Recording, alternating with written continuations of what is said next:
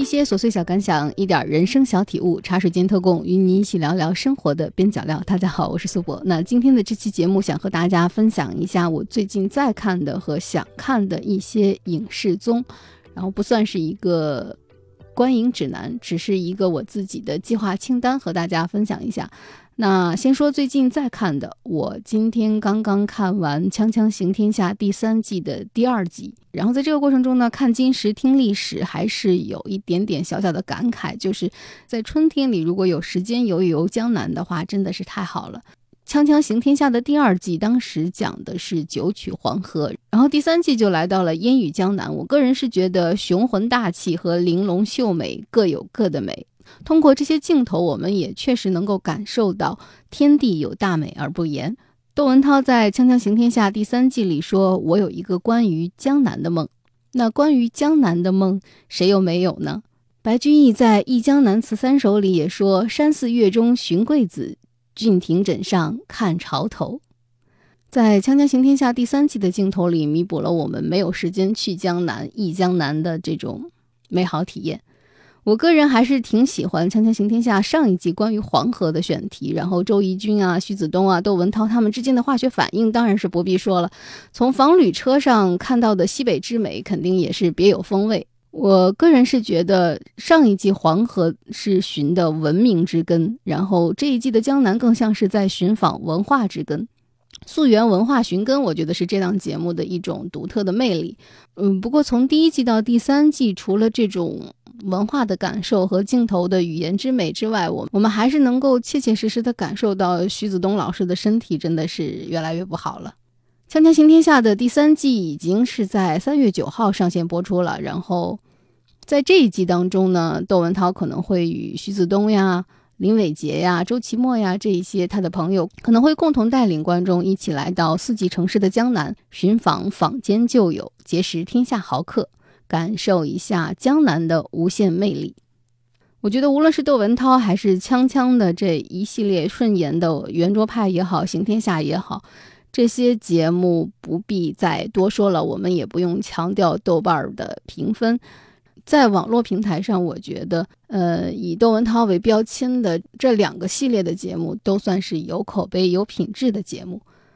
在这里，我想岔开讲一个很小的故事，就是二零二零年，我曾经在上海的龙美术馆看过一个书画展，叫做《心不为形役：从孤舟草堂到桃源江南》，讲的是自古读书人，无论是居庙堂之高，还是处江湖之远，始终是在儒与道、士与隐、奸计与独善之间纠缠。从学而优则仕，到天下有道则见，无道则隐。当理想与现实有所冲突的时候，隐逸成为世人最常选择的一种处事方式。他们转而以老庄道家的无为本真的思想哲学来保持人格的独立，追求心性的自由。然后，那从书画上来说呢，就是我们最开始从江湖中垂钓的渔夫，山林草堂中行吟的士人，然后一直再到桃花源记这种带着隐逸色彩的山水画，由来已久。当时的这个书画展分为孤舟草堂、桃源心境、江南水乡、当下自我四个部分展出，借由渔父、草堂、桃源等意象，带领大家走入古人的隐逸世界，借着明媚的江南水乡，引领我们回归到现实中的当下自我。我看这个展的时候，有一种强烈的感受，就是隐逸的文化只有在江南才能产生。那你想想，就是我们上一集看《锵锵行天下》的时候，这个九曲黄河当中的大漠孤烟直，然后看看当时的祁连山下的那种大开大合的风貌，感觉就是和隐逸在江南是一种完全不同的心境。我岔开说，这个书画展可能就是想让大家感受到，我们真正的探索江南，有的时候探索的不是一个。地理意义上的江南，而是一个中国文人心中的江南，是一种含着烟火气、含着能够大隐隐于世的江南。刚才在聊的呢，是我最近在看的，接下来想和大家一起分享的是我最近想看的。然后很奇怪，我发现梳理了一下，我最近想看的基本上都是奈飞的剧。呃，说到这里，我觉得好像还想和大家再啰嗦几句奈飞关于奈飞的成功模式。我们的梁文道道长和锦湖端会议在自己的播客里都有专门的聊过，有兴趣的小伙伴可以去搜来听听。我个人是觉得奈飞在这几年的亚太地区的创作氛围里起到了一定的，或者说在某些地区起到了非常大的激励作用。嗯，不过说到这里，我还是在这里想稍稍延伸一个问题，那就是，嗯，在最近的一些年里吧，我们身边还是有一种比较主流的态度，认为资本在影视创作的流程链条里起到了某一些比较坏的作用。干涉或者是破坏了创作，嗯，很多时候我们把一个作品的口碑反应不佳，或者是市场的反应不佳，归结于资本的乱指挥，或者是话语权过大。但事实真的是这样吗？我个人还是觉得，造成某一种乱象的原因，更多的是源于市场机制的不完善，而不是资本的坏。换句话说，我们能不能评判资本本身有好和坏呢？我个人是觉得。举个不太恰当的小例子哈，就是当我们掏出钱包的时候，你会觉得你钱包里的某一张纸币上是有好或者坏的标签吗？没有，它本身就是钱而已。所以我自己是觉得，在影视制作的各个环节当中，资本充当的可能只是实现作品的一个引擎。那它如果运转不协调，其实是整个机制的问题，而非单纯引擎的问题。嗯，啰嗦了这么多，我就想说，虽然奈飞在每个地方都存在着或多或少的不同问题的一些摸索和磨合，但是在这种不断产出的过程中，它其实是正向激励了我们的创作者和参与这个影视制作流程的每一个人。那前几期的节目里呢，我们聊到了《黑暗荣耀》这部剧有多热，可能大家在社交媒体上都能够看到。那根据韩联社三月十二号的消息，嗯，根据流媒体统计网站的数据显示，截至到三月十一号，这部剧在韩国、日本、中国香港、菲律宾、越南、印度尼西亚、新加坡。玻利维亚、智利、墨西哥等二十六个国家和地区都位居第一，在法国、孟加拉国、马来西亚、巴西等十三个国家和地区名列第二，在美国、加拿大、匈牙利、波兰等十一个国家和地区名列第三。那就是这些排名呢，足以看出它的热度。那凭借着《黑暗荣耀》，奈飞再一次尝到了一种爆款韩剧的甜头。但奈飞自己也有自己的困境。你像北美的订阅用户的渗透率已经接近饱和，竞争激烈，而迪士尼等平台也是虎视眈眈的竞争者。呃，事实上，在最近几年，我们也能够感受到，奈飞在布局非英语内容的这些年里，它还是比较看重亚洲地区的这种有着巨大而没有饱和的这些潜在用户的。所以，东亚一直都是它部署的一个重点领域。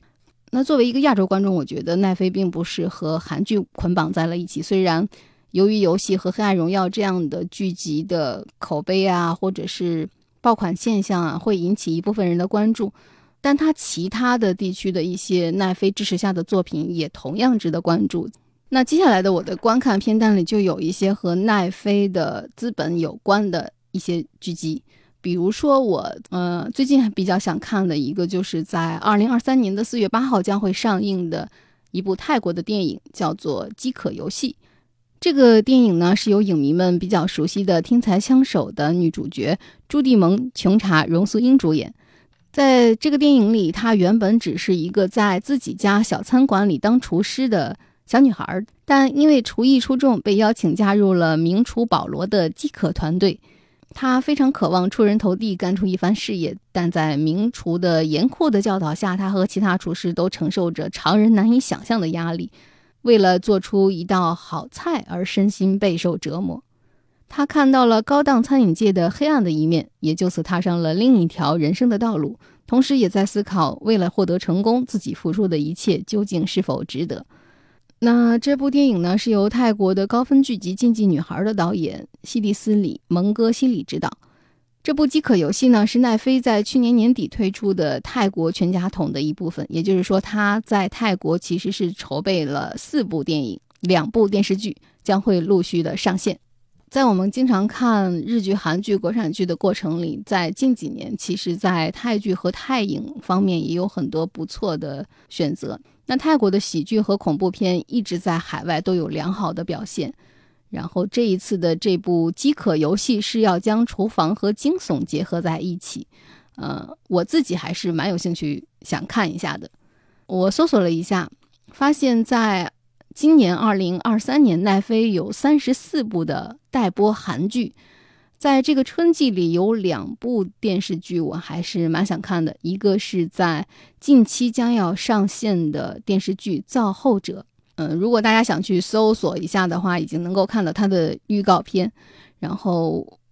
造后者》这部剧呢，讲述了掌控大企业的战略企划师的黄道熙，试图将律师吴庆书打造成首尔市市长而投入选举的故事。剧集呢，将在四月十四号首播。韩国演员金喜爱在本剧当中饰演公关奇才黄道熙，然后演员文素丽则饰演律师吴淑景。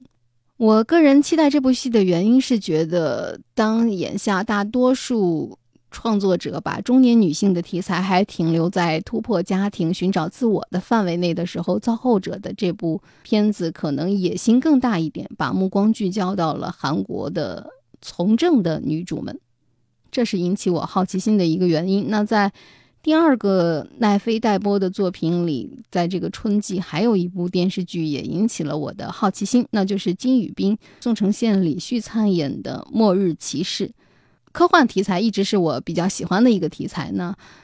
末日骑士》改编自了热门的网络漫画。那《末日骑士》呢，把时空设。定在了二零七一年，严重的空气污染迫使人们依赖呼吸面罩生存。故事叙述了身手了得的传奇快递司机遇见了一位一心向他看齐的难民四月。四月深知对难民而言，成为快递司机是唯一活下去的希望。那未来的科幻题材一直是我比较偏爱的题材之一。至于金宇彬和宋承宪将如何演绎一个末日骑士的故事，我想到时候播出的时候我会认真看一看。那在这个春天里，还有几部剧在我的观影计划当中。首先就是即将要开播的电视剧《模仿犯》。嗯，如果你认真的研究一下吴康仁最近的作品的话，我发现吴康仁的作品简直是太多了。《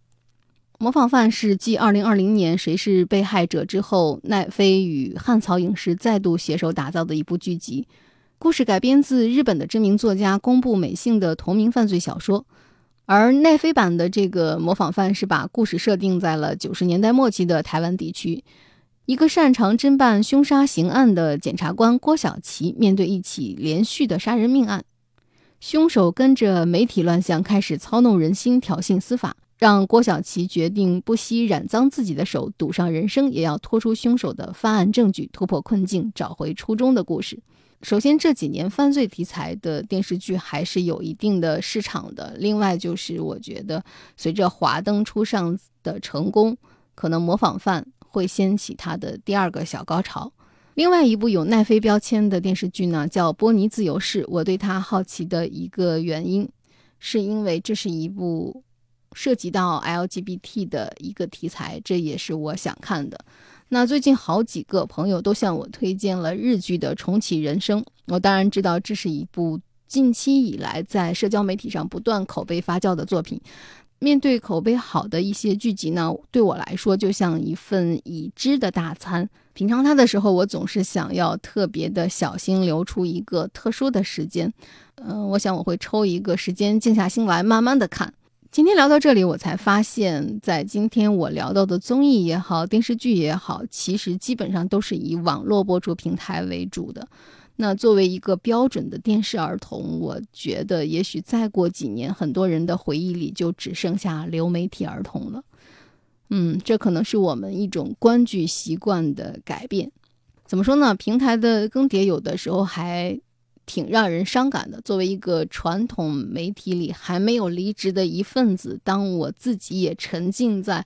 互联网平台上来接收一些影视综的时候，嗯，深深的为我还留在传统媒体里的同行感到了一丝丝的心痛，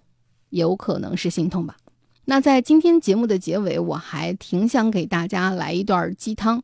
作家陶立夏在自己的。微信公众号上推送了一篇叫做《新的春天》的文章，里面只有一句话：“这是一个新的春天，希望你在的地方，食物与阳光都充沛，旅途坦荡。”想把这句话送给所有听我的茶水间特供的朋友们。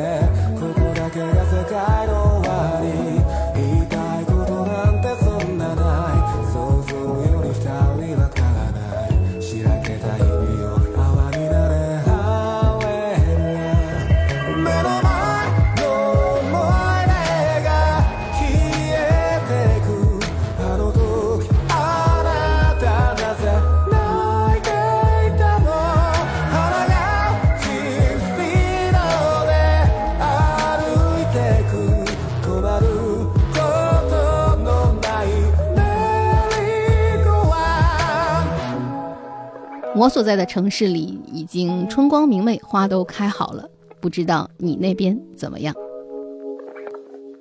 茶水间特供，与你一起对抗生活的枯燥与无聊。我是苏博，咱们下期见。